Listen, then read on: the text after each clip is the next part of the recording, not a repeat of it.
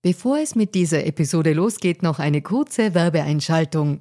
Wusstest du, dass Frauen in Österreich im Jahr 2024 immer noch 53 Tage gratis arbeiten? Wie finanziell unabhängig fühlen sich Frauen in Europa? Die Mastercard Finanzstudie 2024 hatte sich zur Aufgabe gemacht, aktuelle Themen wie den Gender Pay Gap und die finanzielle Selbstbestimmung von Frauen näher zu untersuchen.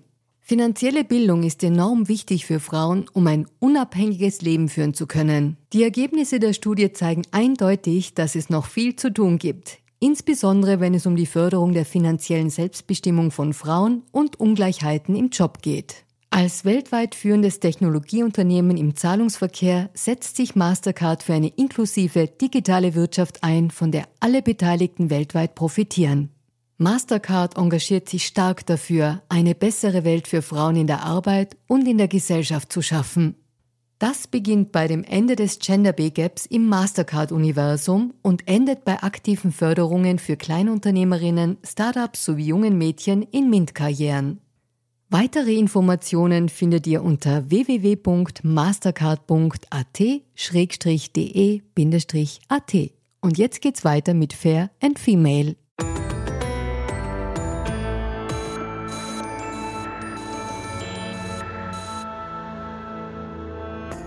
Hallo ihr Lieben, herzlich willkommen bei Fair und Female, dem Gesellschaftspodcast der Kleinen Zeitung.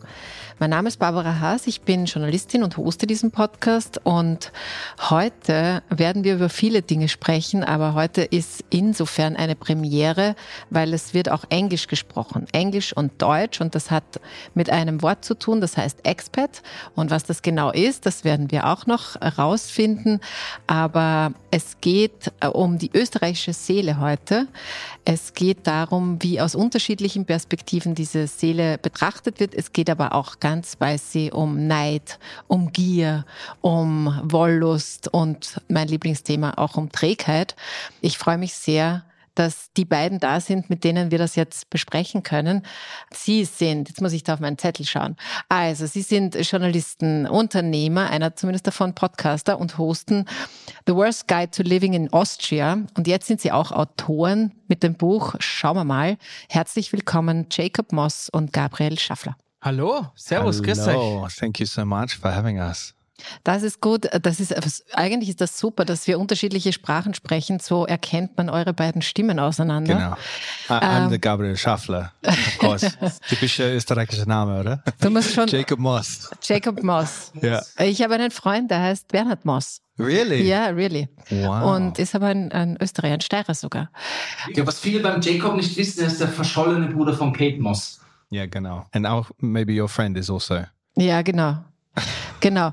Ich finde es schön, dass ihr da seid. Wir wollen über euer Buch reden. Es heißt Schauen wir mal. Und es war, noch bevor es überhaupt rauskam, bereits ein Bestseller. Kann man sich echt was drauf einbilden. Allein durch die Vorbestellungen.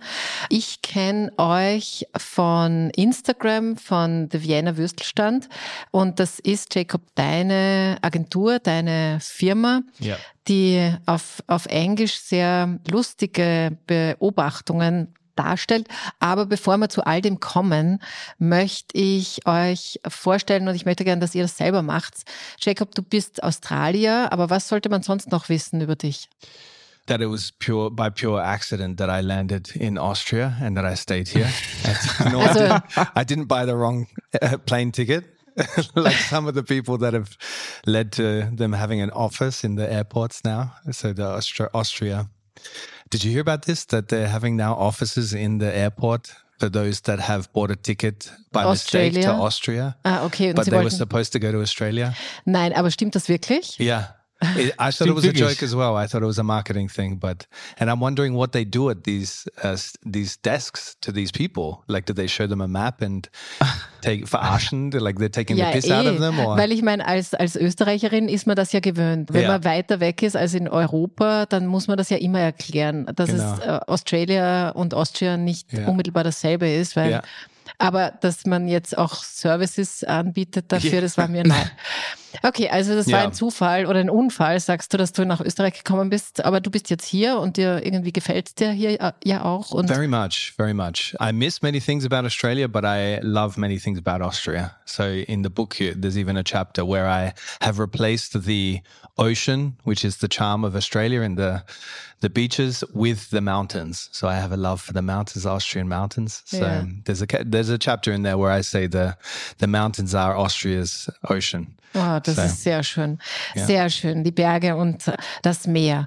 Gabriel, du bist Journalist. Du bist bei Ö1 Kulturredakteur. Das heißt, du hast einen total anerkannten Bildungsmedium-Job im Podcast, äh, den ihr beide macht. Be- Hast du einen, äh, doch ein bisschen einen anderen Ja. äh, Tonfall und bist ein bisschen frecher. Aber du bist ja auch ein Wiener. Also wer, das, ist, das steht ja auch übrigens bei dem Buch steht das ja auch dabei. Was steht da dabei? Ah ja, genau. Ein Australier und ein Wiener suchen das Herz von Österreich. Wir wollen Genau. ja auch das Herz von Österreich suchen. Wir haben Und- nicht gefunden, aber wir haben versucht. Wir haben unser Bestes gegeben in dem Buch. Gegeben. Ja. Das Herz von Österreich, meine ich. Ja. okay. Na gut, äh, Gabriel, aber was muss was ist denn ein echter Wiener? Wie, wie geht's denn einem echten Wiener 2024? Was macht das aus? Boah, gute Boah, Frage. das ist eine gute Einstiegsquatschen, wirklich. Zuallererst vielen Dank für die Einladung. Es freut mich sehr, muss ich, ich muss jetzt kurz nochmal Honig ums Maul schmieren. Ich habe es dir eh schon gesagt. Meine Eltern sind nämlich beide Steirer, deswegen freut mich das, mein, mein Steirer Herz freut sich gerade. Aber ja, deswegen auch Wiener. Wir haben nämlich am Anfang auch gedacht, ein Australier und ein Österreicher suchen das Herz von Österreich. Aber ich fühle mich dann doch als Wiener auf jeden Fall, weil ich hier geboren und aufgewachsen bin.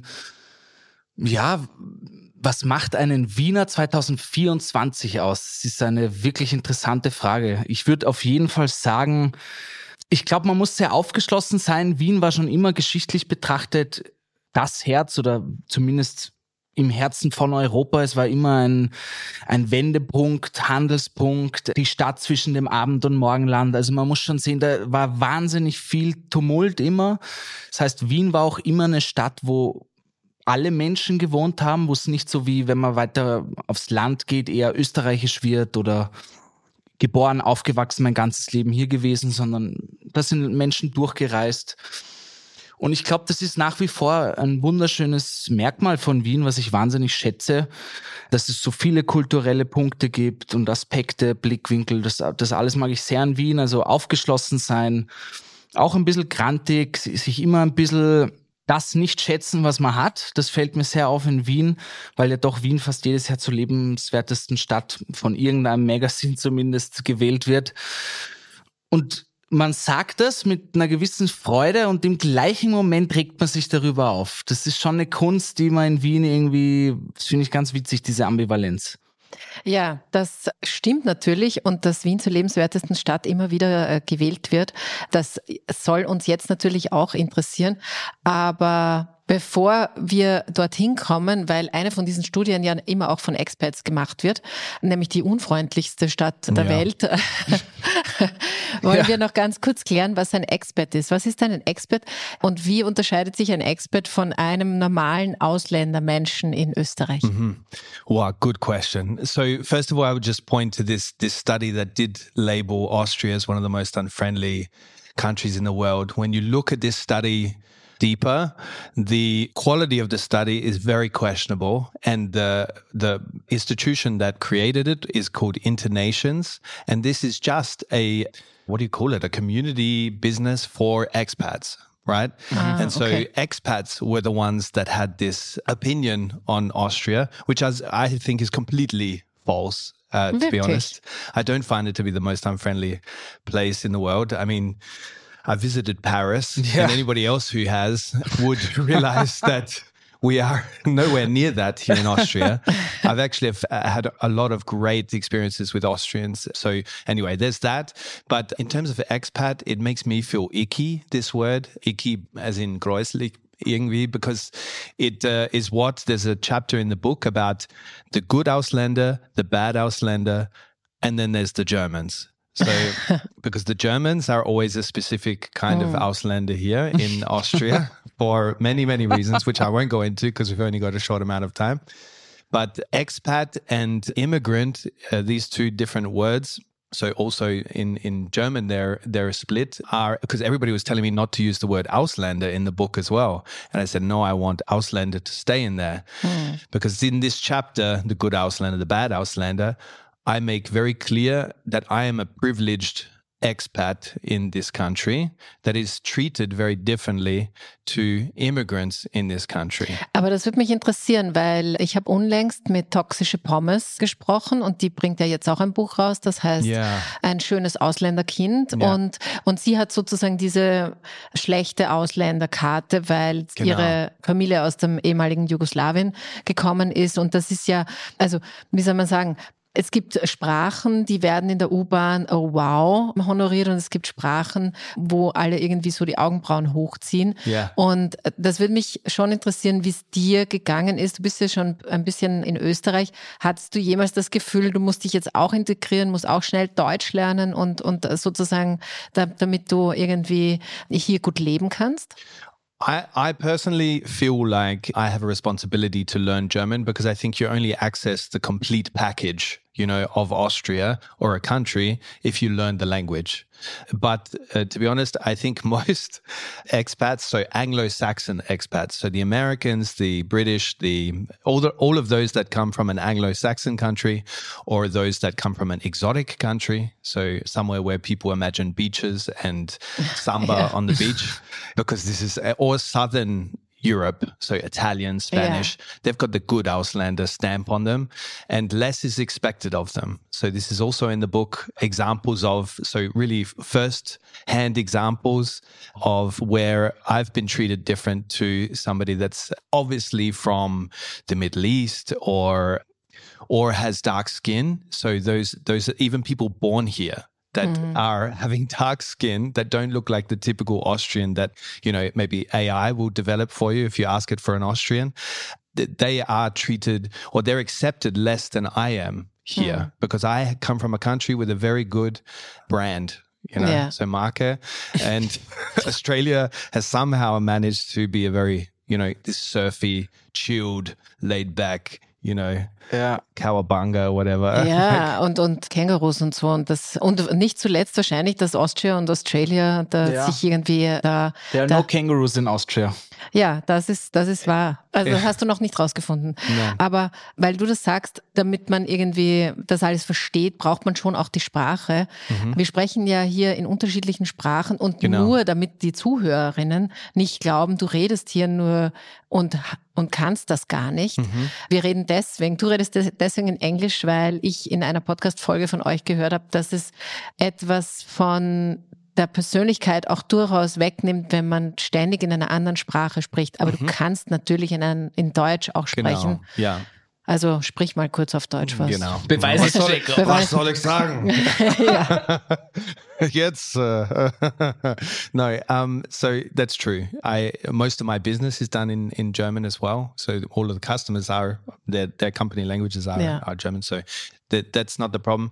But I would say that I because because we were going to talk about this expat closed off bubble life. I Yeah. think the language has a lot to do with why people find it very hard to leave their expat bubbles because the language is a a big barrier in any German speaking country for English speakers. And so it's not that they they should try harder and they should do more to learn, uh, just like every other immigrant that comes to to Austria to live here because once again you get the whole package. It's not like something you should do because I don't know, you live in Austria, so you, you know, Aber ich, ich habe, Entschuldigung, du wolltest was sagen, Ja, na, der Jacob hat im Buch ein Beispiel geschrieben, das hat er mir erst bei Recherchen und beim Schreiben erzählt mit seiner Frau Carla.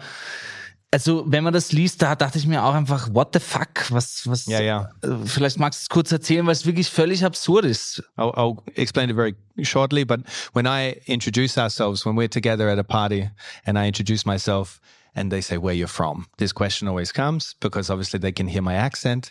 It's Australia. And so then comes out all of this like fanboying, fangirling. Wow, Sydney, Whit Sundays, beach, you know, surfing. And then it comes to the point where they ask Carla and Carla says Romania.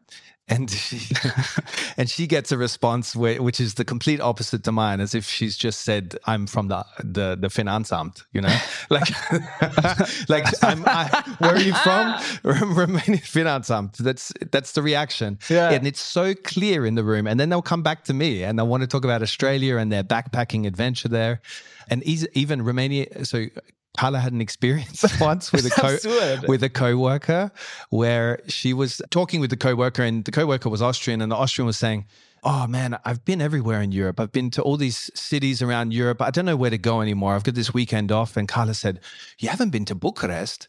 Bucharest is a fantastic city." And uh, for a weekend trip, and the Austrian said, "Yeah, but I meant Europe." And Carla was like, Okay, so you meant Western Europe, which Eastern Europe is not a part of, and you know, like so. It, it, she experiences this a lot, uh, where where we laugh about it often because there's a huge divide Yeah. there in how it's treated. Ja, ja, das verstehe ich. Ich meine, wenn man drüber lachen kann, ist eh, ist eh fein. Also ich denke mir, das ist schön, dass, dass auch du das irgendwie so sagst, dass es halt so unterschiedliche Kategorien gibt. Und das, das fällt mir nur manchmal auf. Ich habe einen, einen Freund, der ist vor, ich glaube, vor vier Jahren aus London nach Wien gekommen und er kann immer noch nicht ordentlich Deutsch. Er braucht es aber auch überhaupt nicht. Alle Stimmt, Menschen ja. sprechen Genau. ohne Unterbrechung mit dem auf Englisch. Ja. Und er, er möchte schon, aber es ist natürlich bequemer, wenn du es gar nicht musst. Und wenn du eben so, wenn das so eine anerkannte, Ja. eigentlich auch fancy ist, weil alle wollen irgendwie Ja. Englisch, da kann jeder andocken und so. Yeah, yeah, yeah. It's it's absurd. So pretty much in this chapter in the book, I really point at this, and I point at myself as this privileged. Uh, Yeah. Flat white drinking asshole that complains about the service being shitty in the the cafes, because I point at myself being that, so that everybody realizes actually we are categorizing Ausländer in this country, and it's everywhere the same. But I've noticed it here because I am one here, so mm. that's why I talk Yeah. about it in the context of Austria, just so people realize that we should be treating everybody the, on the same level that comes from the outside to live in Austria, because yeah, usually the the person coming from a country that hasn't got the best brand like Australia is going to contribute a lot more to that country and they will learn the language quicker, they'll work harder, they'll open a business. So, yeah, that's Ja, das ist schon der erste gute politische Tipp. Vielleicht hört's ja jemand. Gabriel, wir haben vorhin schon geredet über diese Expert-Studie und Jacob hat gesagt, die stimmt aber eigentlich gar nicht so richtig und Wien ist gar nicht die unfreundlichste Stadt der Welt. Aber der Grant, den du vorhin schon angesprochen hast, den wir schon alle ganz gerne pflegen. Ich weiß nicht, ob man ihn so gern hat, aber er gehört irgendwie kulturell dazu. Hast du den auch? Ist das, was dich sozusagen positiv triggert? Ist das eine gute Form im Leben umzugehen? Also ja. Einfach ja. Ja, also ich persönlich sehe den gar nicht so. Das muss, muss ich, ich persönlich, ich bin hier aufgewachsen, für mich ist so, wie ich bin, wie, wie, wie mein Habitus halt ist, ganz normal. Ja, man denkt, man reflektiert ja nicht über sich selber jeden Tag. Oder wäre vielleicht gut, ich mache es nicht auf jeden Fall jeden Tag. Und das heißt, wie ich mit anderen Menschen bin oder wie ich im Alltag lebe, darüber denke ich eben nie nach und ich krieg's dann immer nur mit an Reaktionen von anderen Personen. Und das eben oft, wenn ich nicht mit Wienern oder Wienerinnen unterwegs bin. Zum Beispiel mit dem Jacob, meine Freundin ist aus Deutschland. Und da merke ich dann schon oft, dass es nicht normal ist, sich über alles irgendwie aufzuregen, ja, obwohl es eigentlich ja sehr gut ist. Das heißt nicht, dass ich mich die ganze Zeit aufrege, aber, Aber es- es, es- könnte es- immer, ich merke dieses, es könnte immer ein Einzahl besser sein, ja, obwohl es eigentlich eh schon super lässig ist. Und Ich habe ja eine Theorie dazu, dass das, dass das total sozialer Kit ist, dass das verbindet. Also, dass man sich Ja. in Wien so sicher sein kann. Ich weiß noch, wie ich, ich nach Wien gezogen bin. Da war ich noch ganz ein netter Mensch und äh, ich kam, ich kam vom Graz und Graz war damals für mich ja auch schon eine große Stadt. Dann kam ich nach Wien und das erste, was ich gemerkt habe, war, dass ich mit dem Auto, wo meine Sachen drinnen waren, dass da sofort einer gestanden ist vom Gegenhaus gesagt hat, du kannst aber nicht packen. Und zweimal habe ich versucht, mit dem freundlich zu sein und beim dritten Mal, als ich ihn angeschnauzt habe, waren wir Freunde. Ja, du hast dir die Street Credibility geholt, ja, die Wiener Street Credibility. This is one thing I find amazing. The grant here also translates into people, so grown adults telling another grown adult off as if it's a kid. So I've Yeah. seen that so many times in Vienna, and this amazes me. I think I've been told off more often in Austria than I was ever told off by my mother. And my mother was extremely strict. Like, that was a pain in the ass. Yeah. So, Aber this- glaubst du nicht, dass es was sozusagen, dass es kulturell durchaus auch was verbindet, Doch, dass man auf weiß, jeden man Fall. kann Auf da relaten Fall. Ähm, miteinander? Mir, ich denke jetzt nur, das ist auch ein Kapitel im Wetter, reden wir über das Wetter. Das Wetter ist an allem schuld. Allein das verbindet, dass man irgendwie, wenn jemand grantig ist, man schimpft dann gleich, es ist zars, das Wetter ist Arsch alles und dann rufe ich meine Mutter an und die hat schon keine Lust mit mir zu reden, weil es zars ist, ja. Im Sommer zum Beispiel. no, she Und- just doesn't want to talk to you. Ja, das könnte auch sein. Auf jeden Fall irgendwie, das ist schon verbindend. Genauso wie mit der zweiten Kassa zum Beispiel. Das ist einer meiner Lieblingskapitel, die ich geschrieben habe, weil es ja, wenn man es dann wieder aus einem anderen Blickwinkel sieht, völlig absurd ist, wie normalisiert das in unserer Gesellschaft ist, vor allem in Wien, dass man eine wildfremde Person öffentlich anschreit, sie soll schneller arbeiten. Also das muss man sich ja mal vorstellen, du sitzt im Büro, ich sitze im Büro und irgendjemand kommt und sagt, du sollst die Excel-Tabellen von links nach rechts schneller verschieben und schreit dich vor versammelter Aber Mannschaft du an. musst, Gabriel, du musst die zweite Kasse ganz kurz erklären, weil vielleicht hören nicht nur Genau, Wiener ja. Hörerinnen zu. Und vielleicht ist das ja in Tirol oder in Kärnten ganz anders und alles sind. Ich hoffe, es ist ganz anders. ja. Es ist ganz Äh, anders, sicher. Also für alle, die nicht wissen, was der, ich nenne ihn gern zweite Kassakampfschrei ist. In Wien schreit man wahnsinnig gerne, auch wenn nur zwei Personen vor dir sind in der Kasse beim Supermarkt, die Kassiererin oder den Kassierer an, sie mögen doch bitte eine zweite Kasse oder dritte oder vierte oder fünfte Kasse öffnen, weil sie es eilig haben, ja. Das heißt, man schafft es nicht, zwei Minuten zu warten, sondern man will sofort abkassiert werden. Und das ist aber schon so fast auf TikTok, im Internet, es ist schon fast kultig geworden und edgy nach der zweiten Kasse zu schreien, weil es irgendwie ja so ein Wiener Ding ist und ich finde, es ist unerhört eigentlich, obwohl ich mich selber manchmal bei dem Gedanken dabei ertappe, so, "Ma, mach schneller irgendwie, ich hab's eilig, obwohl ich kurz durchatmen. Es gibt übrigens, wer sich das auch auf Video und ein bisschen ironisiert anschauen möchte, kann man auf der Wiener Würstelstand, gibt's auch so ein Video dazu. Oft braucht man auch gar nicht mehr zweites, sondern nur Kassa, bitte. Das Ja. stimmt, ja. Ich möchte mit euch ja über die sieben Todsünden von Österreich sprechen und wir werden vielleicht nicht alles schaffen. Aber ich möchte mit was beginnen, was ich finde tatsächlich was sehr österreichisch ist, nämlich mit dem Neid. Und wir haben unlängst ein Videointerview gemacht mit Erwin Wurm und Erwin Wurm ist ein berühmter österreichischer Künstler, wahrscheinlich momentan sogar der teuerste, sozusagen, also wo seine, seine Werke am teuersten sind. Und wir haben mit ihm über Neid gesprochen und über Neidkultur und so. Und er hat ein altes Helmut Qualtinger Zitat gebracht an der Stelle und hat gesagt, naja, es ist so, wie es früher schon immer Kassen hat in Wien, sind das sogar ein Krebs neidig. Und ich finde, dass das, das, ist, das ist irgendwie lustig und hat auch so diesen, diesen stark satirischen Kern. Ja. Aber Jacob, vielleicht zu dir zuerst. Gibt es Gesellschaften, die an sich, wo dieser Neid, dieses, dass man nicht anderem was gönnen kann, stärker ausgeprägt ist? Also ist, ist das jetzt, was wir uns nur einreden, dass wir eine Neidkultur haben und woanders ist es nicht so? Oder merkst du das auch? So, about this particular sin of Austrian sin, I actually learned it from Gabriel because this is something that I didn't notice about the society here, to be honest. But uh, certainly in other cultures, it's not present uh, as much as it is here. The way Gabriel has explained it to me. So, Gabriel, I think Gabriel's the best to speak about this because this is really an insider local Okay. uh, observation. Because I that, that was something that really opened my eyes and made a lot of sense to me once he explained this to me actually about Austrian Ja, culture. Gabriel, dann leg mal los. Ja, aber das zeigt dann noch gleichzeitig, dass es bei dir in Australien dann nicht so Nein. diese Yeah, Neidgesellschaft yeah, that's what I gibt. was saying. dann It's, it's ja. not there. No, you you can Ja, celebrate. Okay, aber uh, dann, somebody dann packe else's ich auch success. Kollege ein Qualtinger Zitat aus. In Wien musst du erst sterben, damit es dich hochleben lassen, aber dann lebst lang.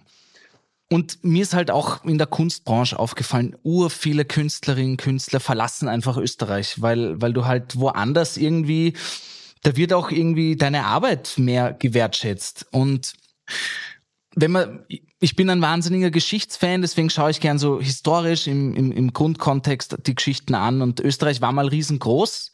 Ist sehr klein geworden und damit schrumpfen nicht nur die geografischen Grenzen, sondern eben auch alle Arbeitsbereiche. Es gibt weniger Jobs hier, weniger Jobs da. Und da kommt einerseits, glaube ich, viel Neid, weil dadurch ja wir viel weniger Menschen sind. Das ist dann gleich so eine Brücke zur Freundalwirtschaft. Wer kennt wen? Wer hat bessere Kontakte? Welche äh, Telefonbuche, Sticker? Und ja, unser Land ist halt so klein, dass es wirklich nicht unwahrscheinlich ist, dass man jemanden kennt, der mit irgendeinem Politiker oder mit irgendeiner Stadträtin verwandt ist oder mal im Kindergarten war oder sich da halt irgendwo reinschleichen kann. Und ich glaube, dieser Neid, das wird dann oft so genommen, um dir alles zmadig zu reden. Mhm. Und ich merke sogar jetzt selber im Zuge des Buches, dass ich mich schon sehr freue, weil es auch anscheinend Leute interessiert und so. Das freut mich wahnsinnig. Aber ich merke selber, wie ich mich zurückhalte und meine Freude, weil ich jetzt nicht Freunde ja. die ganze Zeit äh, meinen Erfolg teilen will, weil ich schon Angst habe, ui, da wird dann schlecht drüber geredet. So irgendwie. ja. Also das merke ich ja. wirklich ja. stark bei mir, dass ich auch in, in meinen WhatsApp-Gruppen mit Freunden und so nicht irgendwie jeden Erfolg teilen möchte, weil man immer irgendwie denkt, ja, aber hinterrucks wird dann eh schon wieder geredet. So irgendwie. Jetzt nicht bei meinen guten Havaran und so, das ist, aber du weißt, was ich meine, glaube ich. Also, dass man halt immer so ein bisschen Angst hat, jemand sagt, jo, der hat das ja nur kriegt, weil er den kennt oder weil er da hackelt oder, und dann sieht man halt nicht, okay, aber wir haben aber acht Monate ist, jeden Tag dran geschrieben. Aber ich finde, also ich finde erstens, es sei euch voll vergönnt, dass das jetzt ein Bestseller wird. Aber ich, ich finde, das, was du jetzt gesagt hast, das, das spielt ja total zusammen. Mhm. Weil ja, dadurch, ja, dass ja alles so klein ist und es voll wahrscheinlich ist, dass ich irgendwen kenne, und ja. ich meine, ich kenne es jetzt nur aus den Medien, in Wien kennt ja wirklich jeder jeden. Es ist wirklich so. Und sozusagen ist es ja dann sogar wahrscheinlich, dass wenn irgendjemand Erfolg hat, dass das nur deswegen ist, weil jemand jemand kennt. Ja, yeah. das ist. I think in Austria also you have this thing where when you have success, you have it quietly. There's even so you should have it quietly. You're mm. expected to not be like the American way, where it's like celebrate your own success, be in front of the camera all the time, pointing at your success. In Austria, you're expected to be modest and humble. Mm. This is one thing I think even comes out in the the chapter Sex and Dating, where I spoke to Georg from Georg's Gallery. He spoke about how here in Austria, it's completely, so in Vienna, it's completely accepted to be gay, but you need to be gay quietly. So, and this is, has something to do with each other, you know, like you shouldn't be out there and being proud and loud about who you are and what you've done. It's something uh, that should be held back and be reserved. And do, you can, you can have that, but you do it quietly. You know? Aber das finde ich jetzt auch spannend, weil jetzt gerade in der Kunstszene und in Galerien und also gerade in, dem, in, in dieser Bubble ist es ja auch wieder, mhm. das sollte man auch noch leise schwul sein. Das finde ich jetzt irgendwie schräg. Mhm. Ja, yeah, it's crazy. Okay, neue Todsünde, mhm. Äh, die ich sehr schön finde, weil ich sie selber sehr gern mag, Trägheit oder Gemütlichkeit. Also ja, je nachdem. Und ja, Gabriel, vielleicht zuerst zu dir. Wie, wie, wie definiert sich das oder wo ist der Unterschied zwischen Trägheit und Gemütlichkeit und warum ist das eigentlich so schlecht? Naja, ich finde das gar nicht schlecht, um ehrlich zu sein. Also ich würde mich als sehr gemütliche Person bezeichnen. Ich finde, es kommt auch wieder in, in einem Kapitel äh, I'm Not a German, wo halt Unterschiede zwischen Österreich und Deutschland, diese österreichische Gemütlichkeit von schauen wir mal, so wie der Buchname irgendwie was absurd ist, schauen wir mal, was wird. Und morgen kann man es auch noch machen und dieses bisschen aufschieben und gemütlich sitzen im Kaffeehaus und schauen, was die anderen machen und so. Das ist so total irgendwie in unserer Identität, habe ich das Gefühl. Und ich merke Natürlich gibt es Länder, wo das noch mehr zelebriert wird, aber auch wo es viel weniger zelebriert wird. Und ich finde, in Österreich haben wir da so eine schöne Mitte gefunden, eine schöne Balance. Und ja, bei den sieben Todsünden, da haben wir einfach probiert, erstens, der Aufhänger ist ganz nett und wie kann man das ins Österreichische reinbringen? Genau. Ja? Und da ist mir eben bei der Trägheit diese Gemütlichkeit total ins Auge gefasst oder geschossen, weil, weil das schon irgendwie dieses Ah, jetzt setzen wir uns mal hin und Kaffeepause, Kuchenpause, Chickpause. Or you just look in the, the cuisine of Austria and it's all comfort food. This is also Gemütlichkeit from the Kulinarik to the how you build your Gasthäuser to your ja. lifestyle, the work-life balanced, uh, more life than work. Actually, in Austria, you you guys like to enjoy things when you look in a, a Heuriger. You know, this is uh, pretty special. Aber eigentlich ist das nicht die, die genau Punkt, richtige Ansage gegen diesen Hassel, den die ganze Welt hat und gegen, also ist das nicht die ultimative Kapitalismuskritik, am Sonntag mhm. die Geschäfte zuzuhaben und, genau. und zu sagen, ja, mor morgen geht's auch noch oder ja. nächste Woche. Me, me, we both love that shops are closed on a Sunday. Like yeah. in Australia, they are open until midnight every day. Yeah. And I love, and this is something I write in the book that the rest of the world, when they're realizing now that hyper growth and everything's got to always be moving and moving forward, this is not sustainable. Like we have to actually, and everyone, the whole world should look at places like Austria and think, things are moving very slow here. I write in there that Vienna moves at its own pace and I like that. They don't give a shit what the rest of the world is doing. Like all these cities that are early adopters, like Berlin and LA,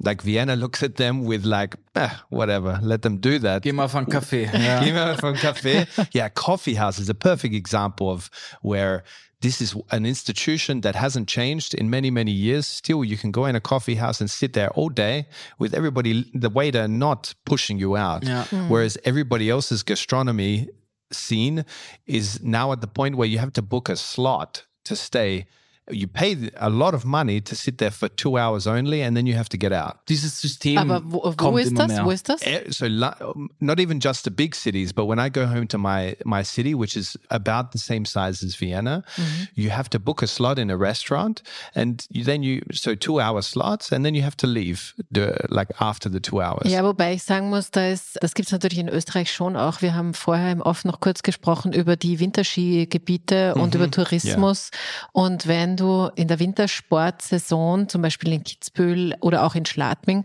einen Tisch buchst, dann kannst du von sechs bis acht einen buchen mhm. oder von acht bis zehn. Mhm. Also es ist. Ich finde das wahnsinnig ungemütlich. Ich auch. Also ich hatte das schon mit Freunden als Debatte, wo wir wirklich, ich komme aus der Gastronomie und habe wahnsinnig lange in der Gastronomie selber gehackelt. Und ich bin wirklich, ich liebe es selbst zu kochen, aber auch essen zu gehen und alles. Und das finde ich für mich, da gehe ich aus Prinzip nicht hin, weil ich hasse, ich, ich will mich beim Essen nicht stressen und ich gebe gern ich gehe nicht oft essen, aber wenn ich essen gehe, kann ich auch gern Geld, mehr Geld ausgeben. Und da will ich mich auf keinen Fall stressen oder auf die Uhr schauen und sagen, okay, ich habe jetzt nur noch eine halbe Stunde, also wo sind wir? Und das ist so ein super kapitalistisches System, dass du noch mehr das meiste rausholst. Und ich verstehe jeden Gastronomen oder Gastronomen, die das macht. Ja, weil es natürlich einen wirtschaftlichen Hintergrund hat. Aber ich finde es als Gast einfach wahnsinnig ungemütlich. Ja, mhm. das, äh, das finde ich auch.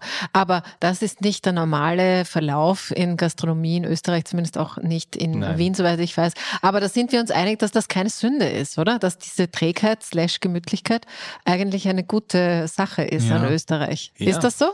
Ja? I find it to be. Yeah. Ich okay. liebe es auch. Dazu muss man sagen, Kaffeehäuser, Wirtshäuser, Heuriger und so. Das ist ja der Ort der Völlerei auch schlechthin. Also da, wo man genießt, wo man bestellt, Liter, Liter und geht schon.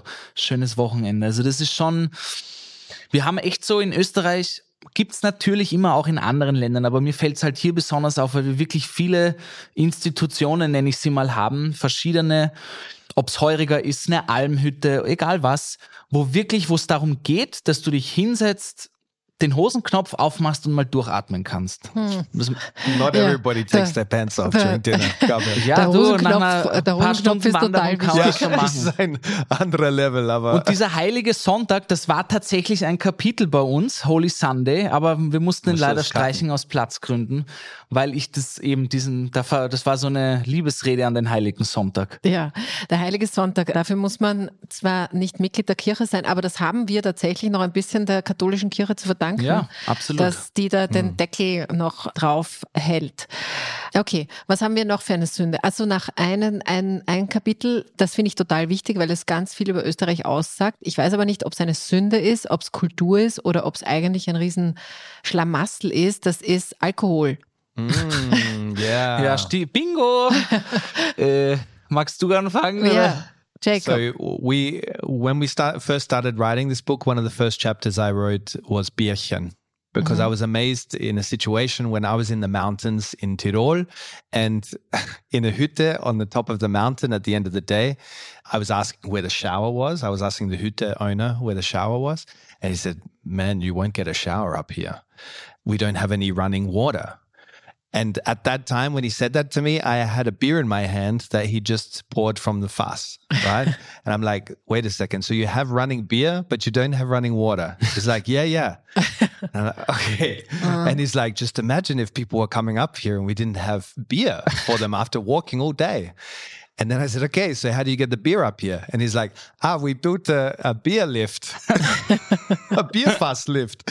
And I'm like, so you built a lift to bring the beer up, but you didn't build a water system to bring water up.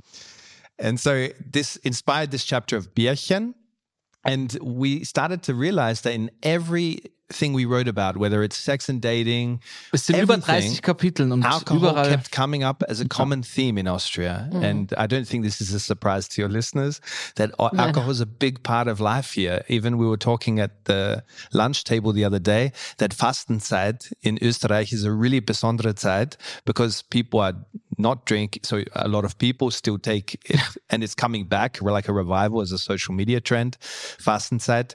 So to not drink during this time and to not eat meat. And these two things are big in Austrian gastronomy and also culture in general. So Nein, es ist, es überrascht natürlich niemand und es ist, es ist, wie soll man sagen? Ich habe dieses Jahr zum Beispiel habe ich Dry January gemacht und es ist natürlich lustig und kurios, wie schnell man sozial ausgeschlossen das wird. Ist Wahnsinn, ja. Wenn man gerade nicht dabei ist und jetzt auch nicht schwanger ist und irgendwelche anderen guten Ausreden hat. Also wie stark das zusammenhält, mhm. viel stärker noch als der Grant, finde ich. Mhm. Und mich würde es nur interessieren, wie, also vielleicht auch wie, wie du, Gabriel, weil du ja auch irgendwie Teil dieser dieser Gesellschaft bist, was man damit macht, weil es ist ja sogar jetzt, wenn ich davon erzähle, lache ich daneben, weil ich es ja eigentlich jetzt nicht so schlimm finde oder weil ich, weil ich, weil ich das mich erinnere dran, wie viele gute Momente hatte man oder hat man damit und wie es, ja, wie es irgendwie so schmiert so gut. Ja, ja, Alkohol ist in unserer österreichischen Gesellschaft völlig akzeptiert. Also wirklich, es ist überall normal. Auch wenn man arbeiten geht, gibt es noch Leute, die bestellen sich einen Spritzer zum Mittagessen und das ist okay, ja. Natürlich nicht mehr überall, ist keine Frage, aber schauen wir mal 20 Jahre zurück. Also, und vor allem am Land, also da gibt es auch nicht so ein gutes öffentliches Verkehrsnetz. Da fahren die Leute auch teilweise früher, habe ich Geschichten von meinen Großeltern gehört, wo das ganz normal war, dass du ins Auto steigst danach nach dem Wirtshaus, um nach Hause zu kommen. Das ist immer noch ganz normal. Das ist immer noch. Ich kann das ja. bestätigen. Ich bin immer wieder mal in meiner Ich wollte es so nicht sagen. Ich wollte es so nicht sagen. Ich habe gehofft, jemand also, nimmt mir den Ball nein, ab. Wo, nein, wobei man sagen muss, jetzt ehrlicherweise, es ändert sich schon was. Gerade in der jüngeren Generation ändert sich was. Es gibt viel mehr Fahrgemeinschaften. Es wird sozusagen viel mehr auf diese Sicherheit geachtet, super. Was dass man, ist, dass ja. man nicht betrunken fährt, was aber natürlich nichts dran ändert, dass einfach nur ein Rahmen gebildet wird, damit sich halt vier von fünf betrinken können. Mhm, mh. Also ich bin ja bei meinen Großeltern war ich jeden Sommer am Land in der Steiermark und da auch von den Nachbarskindern, die waren gleich alt und die haben da, also da wurde mit 13 schon gechechert und auch irgendwie am Traktor gefahren und also Dinge, die man sich als Stadtkind gar nicht vorstellen kann. Erstens, das ist finde ich schon mal eine lustige Parallele und was mir besonders aufgefallen ist beim Alkohol, eben er ist überall völlig akzeptiert. Und wenn man nicht trinkt eben, wird mir ja gefragt, ob steppert bist eigentlich. Also ist alles okay? Du mhm. trinkst heute nichts. Also du wirst quasi sofort Spotlight on dargestellt, als wäre mit dir was falsch, weil du heute keinen Alkohol trinken magst. Ich hatte auch schon wirklich privat von einem guten Freund, ich glaube, er schämt sich heute eh, wenn ich ihm das wieder erzähle, Retrospektive, aber er hat mich mal angerufen, ob ich auf ein Bier gehen mag. Ja, und ich habe gesagt, weil das war eine Phase, da war ich sehr into Sport, ja, also habe wirklich viel auf meine Ernährung und Sport geachtet und Sportplan und alles gemacht und da ist Alkohol ein No-Go, ja. Und ich habe gesagt, wir können gern was trinken gehen, aber ich trinke halt keinen Alkohol, kein Bier, ja, also Soda, Zitronen, was auch immer. Und er hat mir dann wirklich abgesagt. Also er hat wirklich gesagt, na, dann nicht. Dann gehe ich mit wem anderen auf ein Bier. Also ah. war, und ich war wirklich, was? Ist dein Scheiße ernst so? Oder ja, ja, meine aber voll das ernst. Ist, ich bleibe noch einen Moment dabei, obwohl wir schon ziemlich weit sind in der Zeit. Aber das mit, also ich bin jetzt ein bisschen so auf der Suche nach, was sind denn die Ingredienzien, also nicht nur die Todsünden, sondern was macht Identität aus und was ist sozusagen verbindend. Wir hatten den Grant, wir haben vielleicht auch den Alkohol, wir haben so, so diese, diese Kleinheit verursacht durch blöde politische Entscheidungen, Kriege anzuzetteln und deswegen sich von einem Weltreich in eine mhm. kleine Mickey Maus Nation zu verwandeln, wo ja nur noch die Ringstraße zeigt, die Hofburg, was da alles mal los war. Und vielleicht könnt ihr das aus, aus du aus eher aus dieser Innensicht und, und Jacob, vielleicht du ein bisschen so aus der von Außensicht. Was braucht denn ein Land, was brauchen denn Menschen, damit sich Identität bildet, die dann für alle hm. verstanden wird? Das ist eine sehr gute Frage. I would say many, a lot of uh, what, when I see Austrians really getting excited about belonging to the same club, as in the Austria club.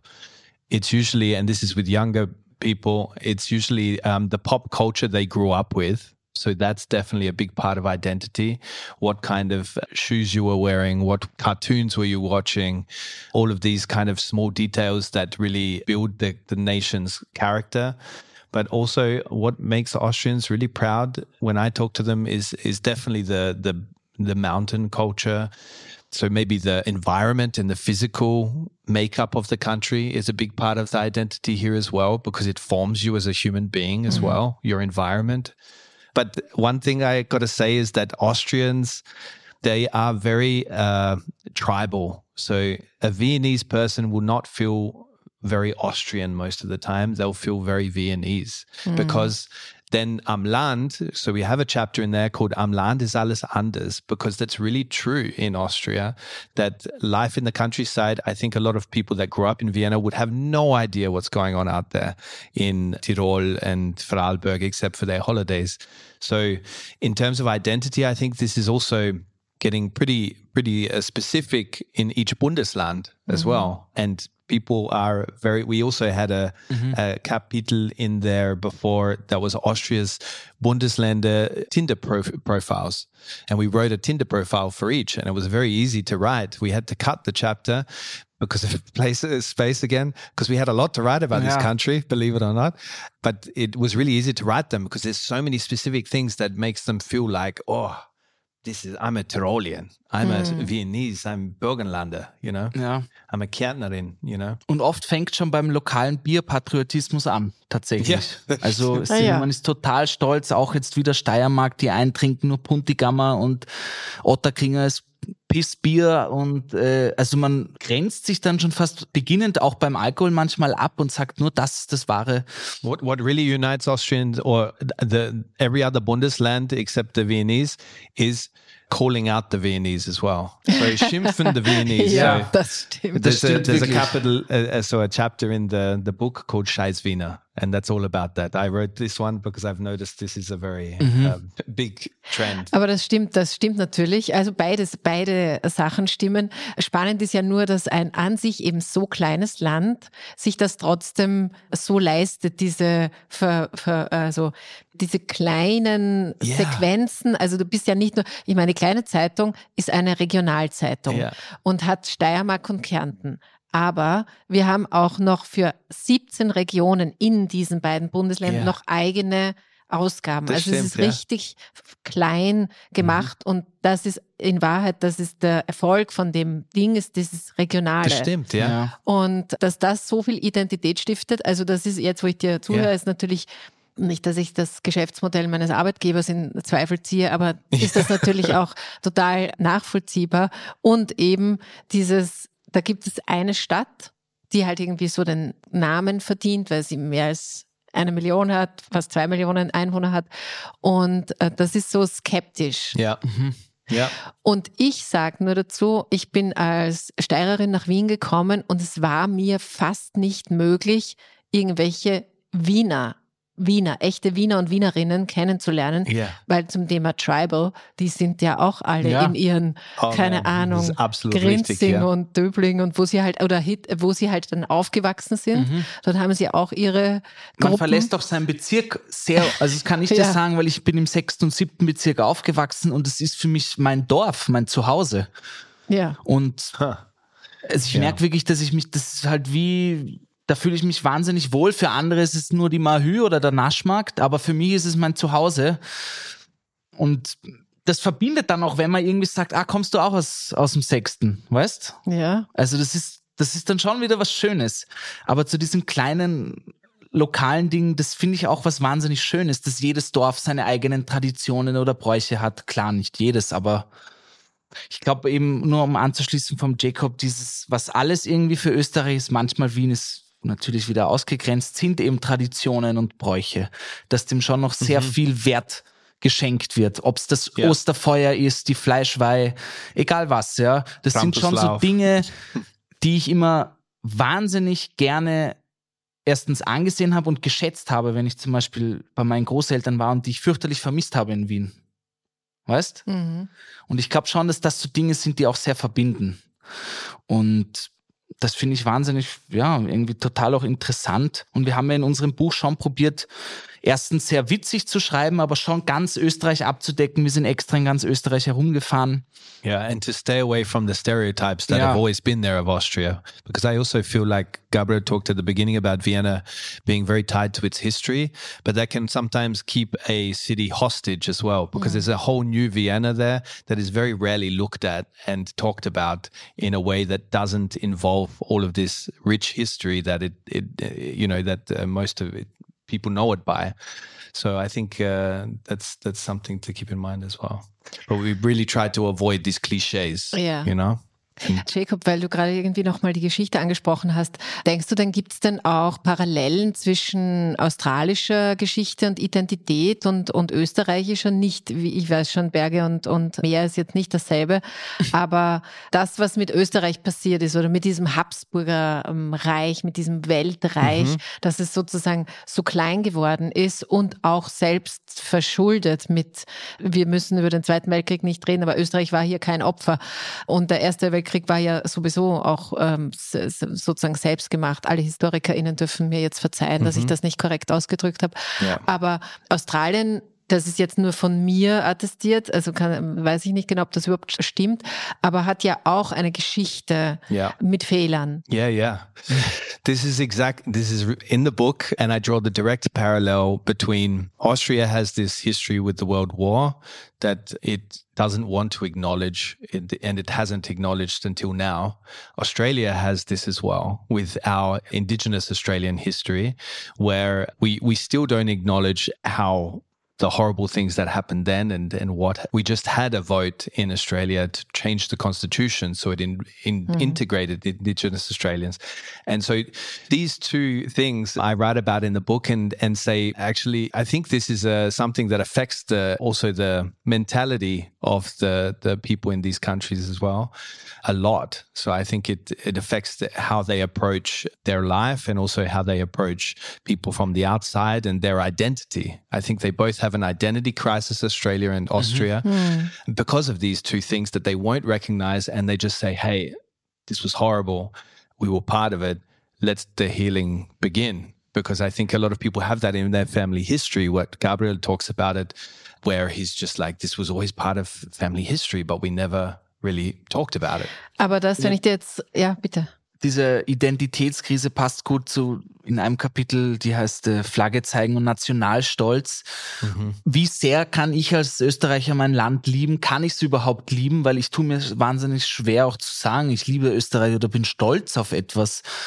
Und da gibt's halt das Beispiel, in anderen Ländern ist es selbstverständlich, dass man die Flagge aus dem Fenster hängt und stolz darauf herumwedelt. Und Deutschland und Österreich hat halt diese, diesen tiefen Schandfleck in der Geschichte und, und viele machen es, viele machen es aber auch nicht. Und ich würde mich nicht mal damit auf die Straße trauen. Also ein Österreich-T-Shirt zu tragen wäre für mich unvorstellbar. Or you also write uh, that you can walk through the seventh district in Vienna wearing whatever you like, fishnet stockings, fishnet singlet. But if you walk through with lederhosen, you're going to look like a conservative asshole. Mm-hmm. You know? So, and this is a perfect ja, example. Also, again. da ja. gibt es zwei Parallelen. Nicht, mein Opa war Jäger und hat immer Tracht getragen und war aber eher links und sehr weltoffen. Und so habe ich das kennengelernt. Also ich hatte nicht immer Tracht und Lederhosen und alles mit Nationalstolz oder sowas oder rechts verknüpft im Kopf als Kind. Und ich sehe das heute noch immer so. Natürlich tragen es eher rechtere oder konservative, aber das heißt noch lange nicht, dass ihnen das gehören sollte. Und da gibt's halt das Beispiel, dass eben im siebten, wo ich aufgewachsen bin, ist halt total Bobo, Hipster, jeder zieht an, was er will und aber wenn du da einmal mit einer Lederhose durchgehst, ist vorbei. Brauchst dich nicht mehr in den Bezirk trauen. Aber ich, also ich kann das eh alles total nachvollziehen, aber das, äh, Jacob, was du gesagt hast, dass es, dass es ja auch einen Moment geben kann, wo man jetzt als Gesellschaft auch heilt, wo man, wo das auch gut werden kann. Und dass es dafür aber schon ein genaues Hinschauen braucht und nicht und eine Entschuldigung oder also irgendwas, was, was auch Faktum hat, weil das ist kein politischer Podcast, aber ich glaube, wir alle hier wissen, wo ungefähr die FPÖ in Umfragen liegt und wer wahrscheinlich die Ja. stärkste Partei wird bei den Wahlen Ja. äh, in diesem Jahr. Und das ist bei all dem, wir haben ja weniger über die Sünden, sondern jetzt eigentlich eher drüber geredet, was wir was alles toll ist und schön ist und Ja. eigentlich auch wünschenswert an Österreich. Aber da, glaube ich, gibt es einen Punkt, wo, wo man nicht hinschauen mag.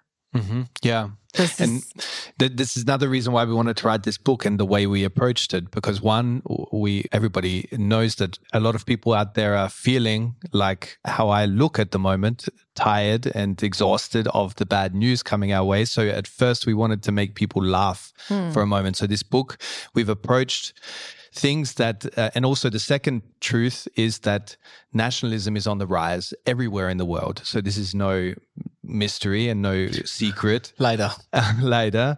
And so we thought it would be great to point out the things that turn these nationalists on, you know, that, that, you know, they're, they're really proud of and to look at them in a satirical way. And so that's what we've done in the book to the best of our ability to try and make people laugh and to laugh at the things that nationalists actually, you know, want to hold on to with their ben, you know, white knuckled hands, you know. aber das ist sehr lustig. Das ist quasi eine paradoxe Intervention, Ja. so so ein bisschen über die Bande. Und abschließend noch zu deiner Frage an den Jacob mit diesem Selbstheilen und ich meine, du als Steirerin oder Österreicherin, wo du hier geboren bist, hast wahrscheinlich, so wie die meisten hier in der Familie Nazis gehabt. Und Ja, natürlich genau. ist das nicht schön. Natürlich redet man nicht gern darüber. Natürlich ist das ein Schandfleck. Und natürlich würde man lieber sagen, meine Urgroßeltern oder Großeltern waren im Widerstand. Das ist na, eh klar. Aber man muss halt einfach den Fakten ins Auge schauen, dass wir auch im Zweiten Weltkrieg keine Opfer waren und sich damit auseinandersetzen. Und vor allem, wenn es nicht mal 100 Jahre dauert und der ganze Rechtsruck wird immer stärker und stärker und Dinge über Dinge wie Remigration wird schon so normal geredet, wie als würde ich mir äh, zwei Wurstsemmeln bestellen. Also da stellt's mir die Haare auf, wenn ich das Wort höre. Da kommt mir das Speiben hoch, ja. Und da muss man auch oft, zumindest wenn man es kann, oder uns war das auch sehr wichtig, Dinge, wenn wir die Möglichkeit schon haben, ein Buch zu schreiben, das irgendwie, unser Buch ist wie gesagt überhaupt nicht politisch, aber in manchen Nein. Dingen kann man es auch nicht verstecken, ja. Nein, es ist überhaupt nicht politisch, aber es hat vielleicht auch, und deswegen fand ich das jetzt also doch noch einen guten Schlenkerer. Es hat was, eine Kraft, die man ansprechen kann, wo alle Nationalisten dieser Welt wahrscheinlich äh, machtlos sind, weil wenn, wenn Humor und Ironie und Satire einen ein bisschen leiten, dann ist man nicht mehr so empfänglich für nur Wut und nur solche, die Ungerechtigkeit. Und ich glaube, da hat Ja.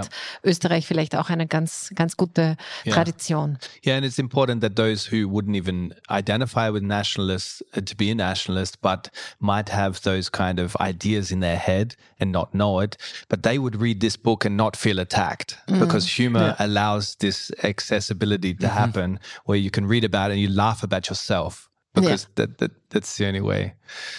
Ja, das ist sehr schön. Wir sind nicht mehr auf die Frauen gekommen. Da muss ich euch jetzt, euch, liebe Zuhörerinnen und Zuhörer, verweisen auf das Buch selber. Es ist ein Kapitel, das, wo es darum geht, was wäre denn, wenn ich eine Frau wäre in Wien? Und nachdem das zwei Typen geschrieben haben, ist das auch eine, eine ganz gute Perspektive. Lieber Jacob, lieber Gabriel, so schön war es, dass ihr da seid, da wart Dankeschön. Danke dir. Es war Vielen herzlichen schön Dank für die Einladung. Es war wirklich schön. Ja. Und bei euch sage ich auch ganz lieben Dank fürs Dabeisein. Ich gebe das natürlich in die Show Notes, das Buch. Und es gibt auch eine Reihe von netten Leseauftritten in den nächsten Wochen, wo ihr die zwei auch live und in Farbe on Stage erleben könnt oder auch in dem Podcast. Wie auch immer, ich verlinke dieses Universum von den beiden hier noch rein. Und dann wünsche ich euch gute Woche mit meiner Lieblingssünde slash Tugend der Trägheit. Lasst es gemütlich angehen. Bis nächstes Mal. Alles Liebe und Baba.